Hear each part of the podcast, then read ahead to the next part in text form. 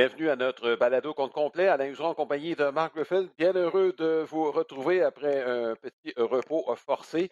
Euh, Est-ce que je ferai des retours cette semaine pour un match? Est-ce qu'on va voir? Je suis encore en isolement pour, bon, euh, petite histoire courte. Oui, j'ai été atteint par la COVID, donc isolement forcé.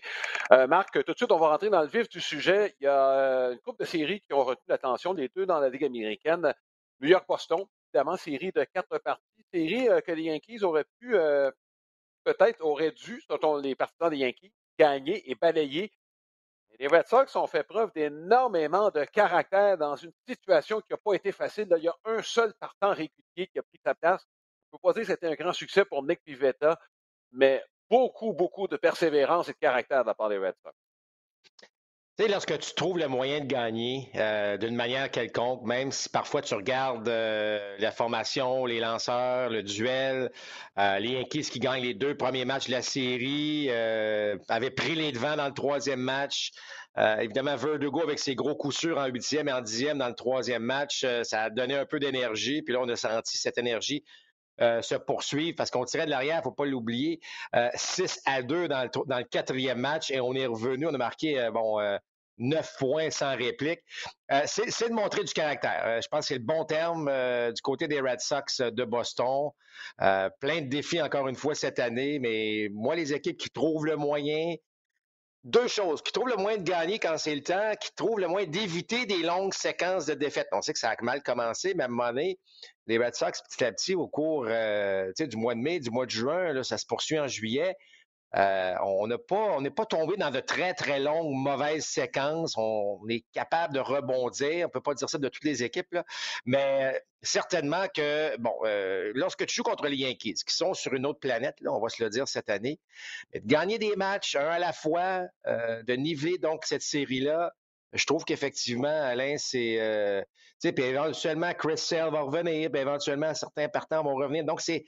Il y a quand même quelque chose d'intéressant là, qui se passe avec les Red Sox. Euh, absolument. On va rester dans l'Est euh, de la Ligue américaine. Euh, les trois équipes qui se battent pour des places dans les séries. Pas des Yankees qui sont partis pour la gloire, mais les trois autres équipes, Boston, Toronto et Tampa Bay. On va revenir aux Orioles tantôt là, parce qu'il ne faudra pas les exclure tout de suite. Mais les trois autres équipes qu'on voyait se battre pour une place dans les séries font face à énormément de défis, beaucoup de blessures. On a vu ce que les Red Sox ont fait en fin de semaine. Compte tenu de la part des vétérans qui savent comment gagner, est-ce que ce n'est pas l'équipe la mieux nantie pour faire face à ce genre de problème-là sur le long terme? Euh, écoute, euh, si on fait un ordre des trois équipes, pour répondre à ta question, effectivement, moi, je, mentionnerais euh, les Red Sox en premier, probablement suivi des Rays, compte tenu de leur historique au cours des dernières années, que Kevin Cash a réussi à, et, les Blue Jays de Toronto par la suite. Les Jays sont un peu dans le trouble, on y reviendra tantôt, mais euh, je pense qu'effectivement, tu sais, moi, j'ai toujours, j'ai toujours apprécié Joe, euh, Alex Cora. Euh, c'est, je sais, bon, il y a eu le scandale, il a été impliqué, semble-t-il, peu importe ce qui s'est passé. Ça reste une bonne tête de baseball. Je pense que c'est un, c'est un coach qui, qu'on mésestime peut-être un peu actuellement, un gérant. C'est un gars que je, pense qu'il est capable d'amener cette énergie parfois qui, manque à des équipes. Tu sais, Alain, on arrive au mois de juillet, on est dans le mois de juillet. On va tomber là, dans les mois, euh, euh, l'expression qu'on utilise dans le baseball, les, les, dog days of August, là, où c'est lourd, c'est difficile, c'est ton corps frappe un mur, euh, l'équipe peut frapper un mur. L'impression que c'est le genre de gérant qui est capable d'éviter ce genre de choses-là avec.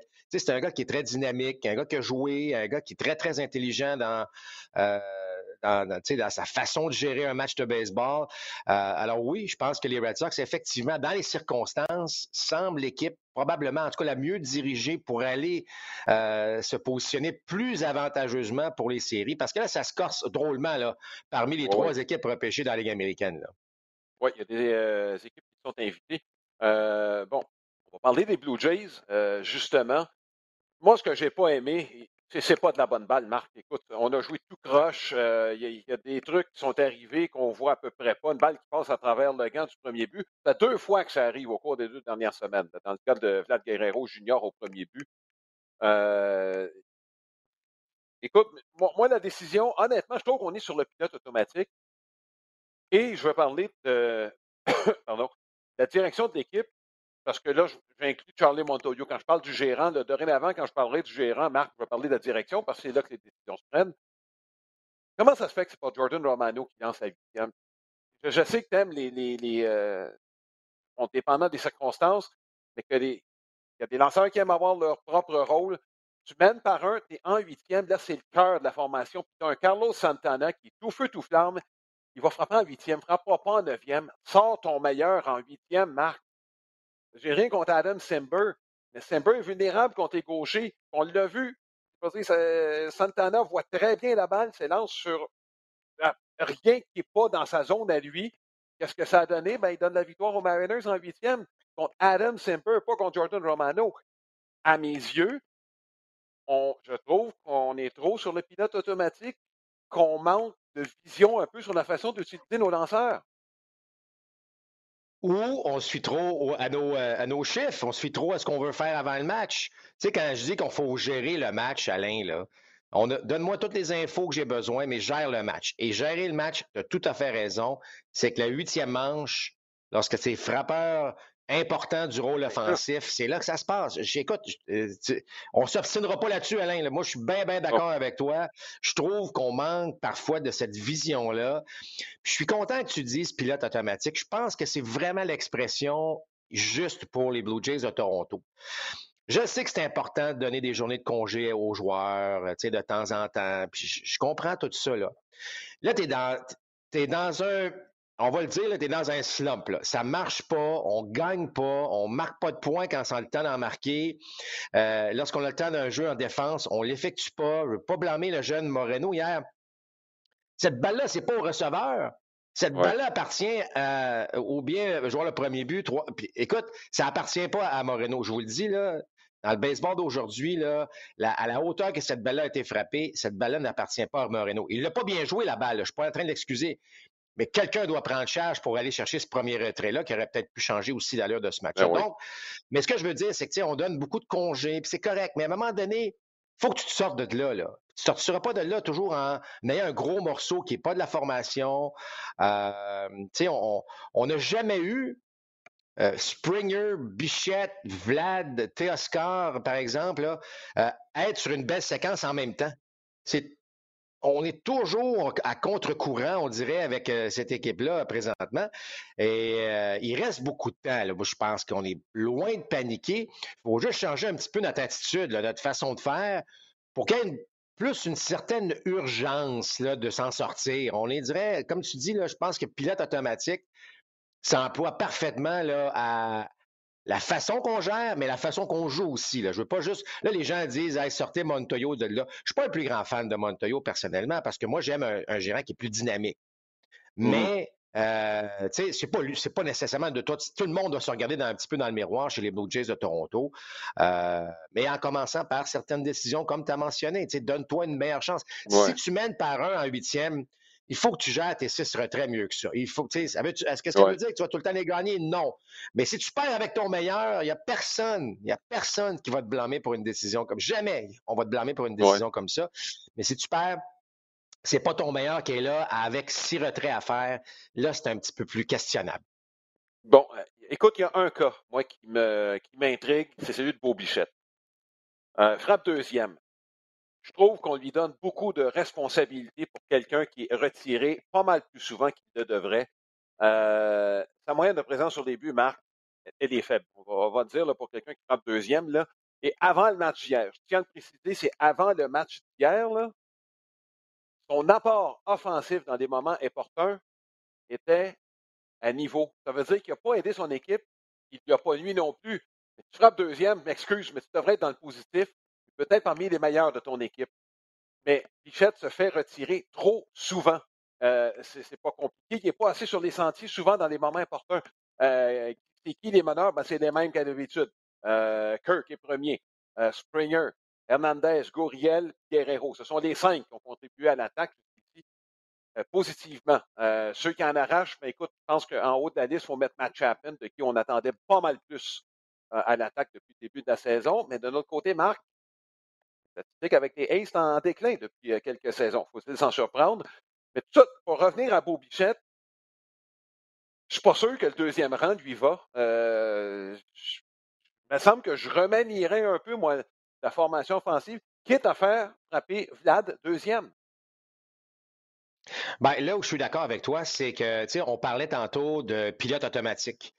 Euh, une manière, parfois, de, de, justement, de brasser un peu la soupe pour mélanger tout ça, pour redonner un petit peu de vie, change ta formation.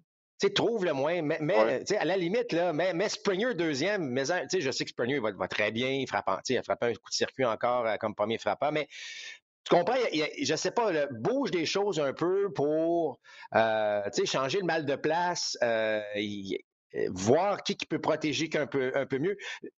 Où, je suis d'accord avec toi à ce niveau-là, c'est qu'il s'élance beaucoup sur les premiers tirs. Écoute, il, me semble toujours 0 et 2 Bichette. C'est comme s'il se présente au bâton et aucune balle de prise.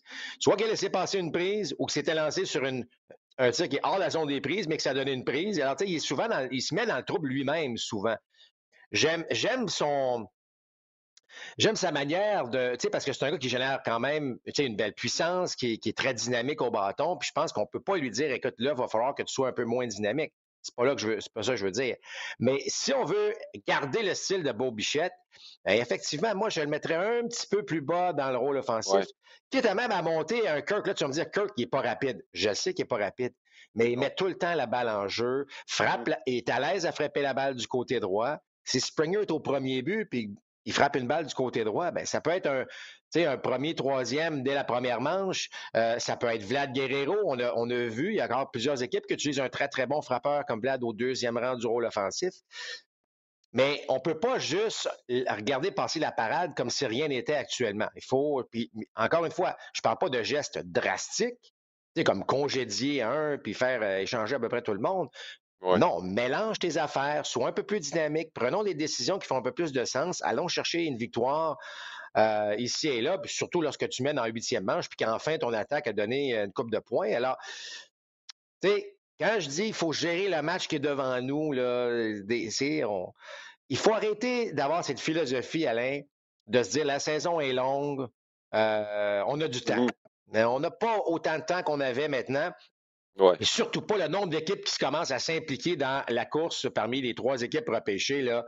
On est à sept, puis on pourrait même inclure une huitième équipe dans la Ligue américaine qui est, bon an, mal an, là, est dans la course là, pour l'obtention de, de, ce, de ce poste-là. Mm-hmm. Donc, tu ne peux pas en échapper une tonne à un moment donné, là, parce que la différence à la fin de la saison, c'est une victoire peut-être. La victoire, ben, malheureusement, c'est comme ça que le baseball se joue aujourd'hui.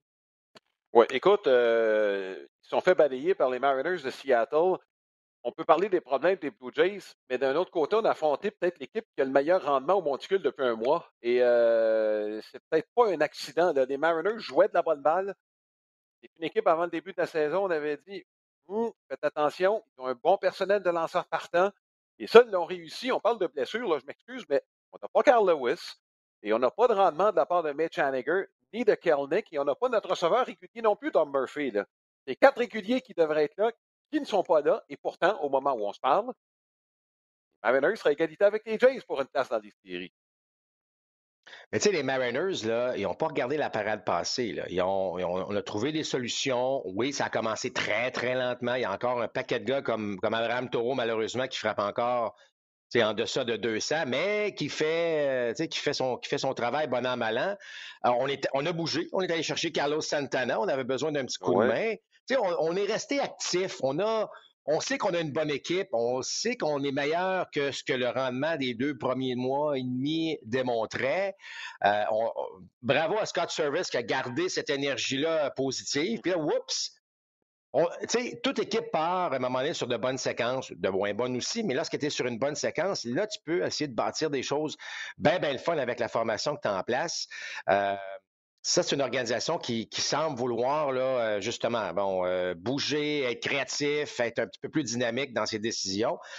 Et le résultat, il est là. Je veux dire, c'est assez évident. Je suis content de voir les Mariners qui s'invitent au party des, euh, des équipes repêchées, puis pas à peu près. Là. Tu regardes ça actuellement, Alain, là, il y a les Mariners, les Blue Jays, les Orioles, les, les Guardians, les White Sox. On est, sont tout tout près des, des, Rays et des Red Sox. donc, ça, Écoute, si l'objectif de mettre une, équipe additionnelle par ligue en série dans, parmi les équipes repêchées pour justement amener plus d'équipes en course. mission accomplie, hein? Oui. Ben écoute, bon, tu as un petit mot des Orioles de Baltimore. Avant que la saison commence, on prévoyait que cette équipe-là allait être un peu plus compétitive. avant, il y avait deux forces, les voltigeurs et les releveurs. Avant que la saison commence, on a bon, échangé deux releveurs aux, Marlins de Miami. On se disait, bon, c'est correct, on va bâtir pour l'avenir un petit peu. Là, c'est en train de se replacer. On savait qu'on était pour bâtir l'avenir autour de Rochman. Puis finalement, ben, écoute, inévitablement, les lanceurs étaient pour mieux lancer juste par le changement de configuration de Camden Yard. On va, je pense qu'on peut s'entendre là-dessus. On, peut s'entendre là-dessus. Euh, je ne sais pas si au niveau de la confiance, ça a aidé, mais les partants euh, nous amènent un peu plus loin au cours des derniers matchs. Euh, Wells lance bien, en l'absence de John Means, je peux juste le préciser, là, qui était supposé être lanceur numéro un. Cedric Mullins, ce n'est pas le genre de saison de l'année passée, mais Marc, c'est presque prévisible avec justement le changement. On n'a pas parlé, bon, c'est pas juste le stade, il y a quand même 20 circuits sur 30 l'année passée qui étaient à domicile. Combine ça avec la baisse globale d'attaque, c'est sûr que Mullins, il aurait fallu qu'il hausse son niveau. Bref, on a des éléments importants. On a stabilisé notre poste d'arrêt court. pas Matteo, mais c'est le meilleur joueur d'arrêt court défensif à une position clé. Donc, on a solidifié des positions où on avait peut-être une faiblesse euh, chez les Orioles. J'imagine que tes lanceurs sont un peu plus en confiance quand on a quelqu'un quelqu'un en arrière, on sait qu'on va attraper la balle, qu'on ne se battra pas tout seul. Oui, il y a plusieurs éléments intéressants dans ce que tu mentionnes, mais tu sais, j'ai regardé la fiche à domicile, c'est 25-17, euh, c'est extrêmement respectable. Donc, on, la nouvelle configuration a, aidé les Orioles, même si, même si la balle voyage un peu moins. Là, on a un domicile où on gagne pas mal plus de matchs qu'on en perd. Ça, c'est déjà une très, très bonne nouvelle. On a encore un différentiel négatif, mais à peine moins 14. C'est huit victoires de suite quand même pour Baltimore. Euh, puis tu as raison, tu sais. Puis on, oublie des gars comme Mountcastle, euh, tu sais, qui euh, Austin Hayes, là, si tu avais un gars à choisir, euh, qui je ne sais pas qui arrive de nulle part, parce que bon, c'est un gars qu'on connaissait bien, mais mm. écoute, transporte cette attaque en ce moment vraiment de façon très, très bonne. Je sais qu'il y avait des rumeurs d'échanger de, Trey Mancini. Pas mal moins sûr maintenant, parce que là, les Orioles. On se positionne comment, Alain? Est-ce qu'on va vendre ou on va acheter? ça, c'est ça qui va devenir pas mal le fun aussi au cours des prochaines semaines. Mais enfin, écoute, là, c'est pas des farces, là. C'est les Orioles qui euh, sont un match sous la barre des 500, euh, se retrouvent à jouer 500, bon, bientôt à la pause du match des étoiles. imagine-toi, les cinq équipes de la division Est de la Ligue américaine, potentiellement, là, euh, ont de très fortes chances de faire les séries. C'est pas quelque chose qu'on aurait pu dire en début de saison. Bravo. Moi, ce que, ce que j'aime voir, bon, les Mariners, on s'attendait à une bonne saison.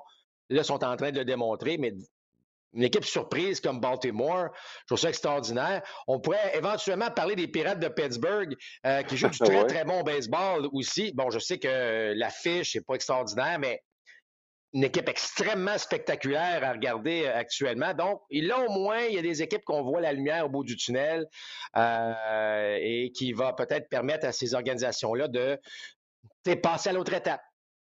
Oui. Et dans le cas des Pirates, on l'a vraiment pris le virage, euh, le virage jeunesse. Les gars comme Colin Moran euh, sont partis. On a vraiment laissé le, plancher au grand complet aux jeunes. D'ailleurs, les, les, Brewers n'ont pas aimé ça affronter les Pirates au cours de la fin de semaine. Euh, juste revenir sur Baltimore, est-ce que ça en dit plus ce qu'on avait en fin de semaine sur les Orioles ou sur les Angels? Oh. Écoute, c'est un peu décourageant. Là on va se le dire, du côté des, euh, des Angels. Euh, euh, je ne sais pas où on s'en va, cette organisation-là, Alain. J'aime ce que je vois, j'aime ce que je vois les Orioles juste par bon ce dynamisme. on, on est arrivé un peu avec le couteau entre les dents cette année. On s'est dit, regarde, tout le monde nous place encore dernier, tout le monde ne nous voit pas là. Profitons-en. et tout l'inverse du côté des, des Angels de Los Angeles. Écoute, on peut, si on parle des déceptions cette année, on va parler des White Sox, hein. évidemment, mais inévitablement, euh, regardez, écoutez, dans le cas des Angels, là, euh, c'est 11 matchs sous la barre des 500. On était 10 matchs au-dessus à un moment donné. Hein? je veux dire, on a, euh, avec des saisons quand même assez, ah, je veux dire assez, très bonnes de la part de Otani et de mm. Mike Trout.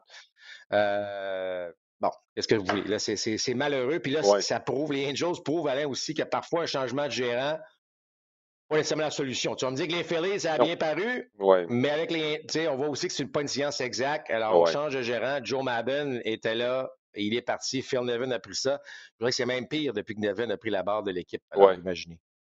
Bon, euh, Ligue nationale maintenant. Euh, les Dodgers sont tout seuls. Je pense qu'on l'a constaté au cours. Euh, bon, les, les ont bien tenté de se rapprocher malgré toutes les blessures qui ont affligé les Dodgers. Les Padres en manquent un petit peu là, pour se rapprocher. Il y a deux équipes, par contre, qui commencent à plomber un peu. Les Cards, beaucoup de blessés. Hein? c'est bien beau de donner de la place aux jeunes, Marc, mais là, on est en train de, je pense, d'avoir des, des bon, c'est de croissance qui est douloureuse là, avec certains jeunes. Tu ne peux pas te fier seulement à deux, à, deux joueurs, trois si j'ai inclus Edmund, là, mais tu ne peux pas te fier juste à, à Renado et Goldschmidt. Ben, écoute, Alain, euh, c'est une longue saison. Ils sont dans un passage à vide, on va se le dire. On n'a on pas bien joué récemment euh, du côté des Cards de Saint-Louis, mais ça, c'est. Tu sais, les Cards sont dans une sont dans une division, on va se le dire, avantageuse à certains égards, parce qu'il n'y a pas une équipe qui, qui pas comme les Yankees qui ont 14-15 matchs d'avance en tête. Euh, et les équipes repêchées dans la nationale, c'est serré, c'est prenable. Donc, un peu, un peu comme les Blue Jays de Toronto, euh, ça va pas bien, mais on est là, là actuellement. C'est juste que là, il faut trouver le moyen dans les 75, 76 derniers matchs. Le, de la saison, se dire bon, euh, comment on fait ça? Est-ce qu'on est-ce qu'on va être actif? Et c'est ça qui est intéressant. Euh, ça va faire bouger probablement davantage le marché lorsque des équipes comme Toronto, Saint-Louis n'ont pas le rendement souhaité actuellement. Est-ce que là, ça va faire bouger les choses plus tôt que tard au niveau des marchés des joueurs autonomes, mais pas les joueurs autonomes, mais des transactions. Mais tu sais, Alain, il faut le répéter. Puis il y a des gens qui me disent ah, Mike Trout, il n'a jamais gagné une série mondiale, puis un tel un joueur au baseball ne peut pas transporter une équipe à lui seul. C'est impossible. Tu vas au bâton autant de fois euh, que, que, le moins bon joueur. Euh, c'est comme si tu compares au hockey que le premier trio joue avec le même temps que le quatrième trio. Ça ne Ça marche pas comme ça. si on pouvait mettre Mike Trout, OK, mais on peut-tu le mettre à toutes les manches au bâton? Là, les choses seraient pas mal différentes, mais ça fonctionne pas comme ça. Donc, faire attention des fois. Euh, ça ne peut pas être un joueur ou le même joueur qui, qui, qui transporte toujours l'équipe à ce niveau-là. Euh, je peux juste préciser une chose dans le cas de Mike Trout, parce que je l'ai entendu la critique aussi, euh, qui est injustifiée à mon sens. D'ailleurs, euh, sais, la, fameuse statistique à laquelle je faisais allusion dans le cas de Bobichet tantôt, ben Mike Trout est parmi les meneurs de la Ligue américaine. Autrement dit, c'est lui qui est parmi les joueurs qui a augmenté le plus la probabilité de gagner lorsqu'il est au bâton. Donc, de, blâmer Mike Trout, c'est de la bouillie pour les chats. c'est carré, c'est carrément ça. Euh, il ne peut pas en faire davantage que ce qu'il fait là. Je fermer la parenthèse. Euh, les Mets de New York maintenant euh, dans la nationale, là, écoute, ça se réduit considérablement. Les, les France, les Braves vont les rattraper, à moins que Scherzer et DeGrom, surtout. Si DeGrom revient, ça pourrait changer la donne parce qu'il y a quelques blessés quand même chez les Braves. Mais euh, est en train de glisser. Il y a d'autres blessés qui vont s'ajouter. On ne connaît pas la condition de Martin. McCann se retrouve encore sur la liste des joueurs blessés. Écoute, chaque année, on dirait que la game s'en parle des de New York. Là, Buck Walter devrait, je pense, y a de quelques tours de magie. C'est effectivement, euh, je regarde ce qui se passe avec les Braves, ça va bien, euh, on trouve le moyen de gagner, évidemment. On a tout un personnel de lanceurs aussi. On, parle, euh, on parle moins souvent de ce qui se passe là-bas, mais bon, c'est vrai que le retour de Scherzer et éventuellement de Grum, bon, évidemment, ça, ce sont des, je dirais pas des cartes cachées, mais certes une, manière de, relancer un peu cette deuxième moitié de saison. Euh, là, par contre, euh, écoute, on fait appel à Robinson Cano chez les Braves euh, d'Atlanta. on trouve que, bon, évidemment, Ozzy Albiz est sur la liste des joueurs blessés. ça prend un bâton gaucher. Alors, Alex Santopoulos, écoute, c'est un pari là, qui coûte pas cher, évidemment, parce que ce sont les Mets qui payent pas mal le contrat de toute façon de, Robinson Cano. Mais bon, c'est un pari. Écoutez, l'année dernière, rappelez-vous, euh, il en a fait trois paris, Alex Antopoulos, euh, avec, en remplaçant son trio de voltigeurs. Je ne vous dis pas que Robinson Cano est au niveau de, de Jorge Solaire ou, de Eddie Rosario, là, mais il s'est dit, en attendant, en attendant que, euh, évidemment, que, que, que revienne au jeu, bon, j'imagine que c'est comme ça qu'on pense. Je ne suis pas le plus grand fan de Cano. En fait, il y a deux choses. Cano, là, j'ai toujours adoré son élan, mécaniquement, le gars de baseball. Mais son ardeur au jeu, là, c'est, pour moi, c'est, zéro puis une barre. Donc, euh, et, et, j'aime pas, tu sais, je veux dire, j'ai jamais aimé ce langage corporel d'un joueur comme, comme Robertson Cano. D'ailleurs, c'est ça qui l'a sorti de, euh, des Yankees à l'époque et probablement aussi des autres places. Euh, mais bon, comme j'ai dit, c'est vraiment un, bon vieux plaster qu'on met là, sur, euh, en attendant que ça, ça, guérisse, puis après ça, ben, probablement. Mais on sait jamais, ça peut être une surprise qui peut aider là, les, les, quelques semaines qu'on en aura besoin du côté des Braves c'est pas encore été confirmé hein, s'il va rejoindre l'équipe, l'équipe majeure ou s'il va être assigné à l'équipe 3A. Donc, euh, ce sera à suivre. Euh, dans le cas, en tout cas, cette course-là, j'ai hâte de voir ce qui va arriver entre les Braves et les, Mets de New York, mais les Mets devront se relever. Donc, on va finir avec bon, le match des étoiles. On a, on a, indiqué la semaine dernière qui était pour être les partants avec le vote, le vote populaire. Hier, on a complété l'équipe pas complet encore parce qu'il y a d'autres joueurs qui vont s'ajouter. Par exemple, bon, Jordan Alvarez qui ne jouera pas puisqu'il a été placé sur la liste des joueurs blessés. Euh, d'ailleurs, si on commence par la Ligue américaine, Marc, il y a un oubli, c'est Jordan Alvarez qui, selon moi, aurait dû être parmi les partants. Tu sais, nomme-moi nomme les trois frappeurs les plus intimidants du baseball. Tu sais, je veux dire, c'est sûr qu'Alvarez va en faire partie. Là. Tu peux me ben dire Stanton, Alvarez, Judge, on peut faire le tour, là, mais euh, Alvarez, écoute, honnêtement, là, euh, comme, surtout comme frappeur gaucher, sa présence. Et en passant, c'est une lourde perte là, pour euh, les Astros de Houston. évidemment, là, on tombe dans la pause du match des étoiles éventuellement, donc ça, ça peut donner un petit coup de main, mais euh, ben oui, c'est, écoute, malheureusement, c'est une science exacte, Alain. Hein, c'est comme le repêchage, comme un paquet de choses. Il y en a toujours un ou deux là, qui, qui, auraient dû être là, un ou deux qui auraient bon, peut-être pas dû être là, mais euh, c'est, comme ça le match, euh, c'est comme ça les, la façon dont on procède. Ben écoute, euh, parfois on en échappe. C'est, malheureusement ainsi à chaque année. Oui, écoute, Marc, je me suis prêté à l'exercice à savoir, bon, si les amateurs avaient bien choisi. Pour ce faire, ben, j'ai regardé le, rendement, euh, fiant bon, euh, au fameux WAR. Et euh, bon, dans la Ligue américaine, il y a deux joueurs qui ont été bien choisis, c'est-à-dire qui étaient premiers. Alejandro Kirk avec les Blue Jays de Toronto, tu ne seras pas surpris, et Devers avec les Red Sox de Boston. Mike Trout apparaît, pas Mike Trout, mais Aaron Judge apparaît pas. Pourquoi? Parce qu'on l'a utilisé tantôt comme voltigeur de centre, tantôt comme voltigeur de droite. Je comprends que si on l'avait utilisé à droite tout le long de la saison, il serait un mille devant tout le monde. Donc, je vais y aller avec un troisième dans ce cas-là. Mais il y, en a certains qui m'ont surpris. Tim Anderson est seulement sixième. Il a manqué plusieurs semaines avec les White Sox de Chicago. Je te donne en mille qui est le premier et qui aurait dû être invité. Il est là avec les Astros de Houston. C'est euh, le jeune Jérémy Peña qui est le premier dans toute la Ligue américaine au poste d'arrêt court. Et l'autre qui pourrait peut-être te surprendre, Mike Trout n'est pas premier au champ centre. Celui qui est premier, ben, c'est peut-être celui qui a les meilleures qualités athlétiques de toute la Ligue américaine. Ceux qui ont regardé les Blue Jays en fin de semaine ben, savent de qui, euh, je parle. Je parle de Julio Rodriguez, qui euh, combine, euh, bon, je pense quelque chose qu'on n'a pas vu souvent au cours des dernières années, peut-être depuis Mike Trout, combine puissance. je trouve ça intéressant, moi, Marc, comme en tout cas, on a bien choisi dans l'ensemble. L'équipe qu'on a là, là euh, l'équipe étoile.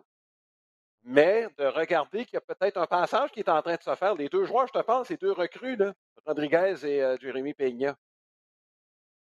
Ah, puis moi, j'adore ça parce que ce sont deux bons jeunes athlètes qui, comme tu dis, peuvent faire, peuvent faire à peu près tout sur un terrain de baseball. Euh, tiens, on va se le dire, Rodriguez, on l'attendait. Dans le cas de Peña, euh, lorsqu'il est arrivé dans l'organisation, euh, c'était un gant seulement. Là. Euh, c'est mmh. pas du tout ça maintenant. Là. Puis de remplacer Carlos Correa sans même que ça paraisse, c'est vraiment exceptionnel. Parce que lorsqu'on remplace, Écoute, rappelez-vous, on avait remplacé Derek Jeter par Didier Gregorius. Euh, il avait fait un très, très bon travail, mais on s'entendait que c'était pas le même rendement. Mm-hmm. Euh, Carlos Correa, bon, qui s'en va, et l'autre, Jerry Peña, qui prend la place. De cette façon-là. C'est moi, je trouve ça, je trouve que ce sont parmi des, belles histoires de, la saison 2022 mm-hmm. jusqu'ici dans le baseball. Oui. Et si j'ai fait le même exercice dans la Ligue nationale, on a eu deux choix pile Paul Goldschmidt avec les Cards de Saint-Louis, de même que Mookie Betts avec les Dodgers de Los Angeles. Mais dans les autres marques, on est premier, deuxième, à l'exception du poste de receveur. J'aurais cru que Contreras était mieux placé. Non, c'est le rendement des receveurs des Phillies, malgré les ennuis de Real Muto, qui se retrouve premier. Real Muto qui n'a pas été seul à agir comme receveur. Et euh, on aurait pu choisir pratiquement l'avant-champ au complet des Cards de Saint-Louis, à l'exception du poste d'arrêt court. Donc, Edmund au deuxième était le premier. Puis bon, Arenado, Machado, tu prends qui entre les deux? Qui choisit prend pire, on dit souvent, ça.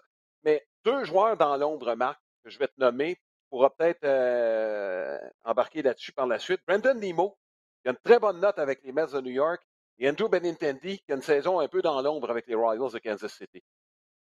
Oui, puis Benintendi, son nom refait énormément surface dans les hein. transactions. Là. Plusieurs pensent qu'évidemment, il ne terminera pas la saison avec les Royals, étant donné que sa valeur est, extrêmement élevée. Nemo joue dans l'ombre, hein, parce que c'est pas le joueur. Euh, mm-hmm. euh, bon, surtout sur les Mets, là, il y a un paquet de joueurs euh, beaucoup plus connus, là, que ce soit Alonso, que ce soit Sterling Marté maintenant, bon, peu importe les lanceurs. mais tu sais, bon an, malin, là, un bon joueur de balle. Le gars, il court du terrain au chancentre, il apporte une dimension vitesse, se rend sur les sentiers. De temps en temps, est capable d'en frapper une, de l'autre côté. Moi, c'est un. Tu le sais, Alain, c'est le type de joueur que j'aime beaucoup. C'était un peu mon style, dans le fond. J'aime ce que, ce, que, ce que Nemo a apporté à, l'équipe. Euh, Es-tu surpris, par contre, de voir que le frère euh, de Weston Contreras, William Contreras, se retrouve au match des étoiles? Ben, ben, écoute, il frappe. Il, a forcé la main des, euh, des, Braves d'Atlanta. Puis euh, regarde, euh, moi je te dis, c'est une très, très belle histoire. je crois qu'il était dans les plans des Braves originalement.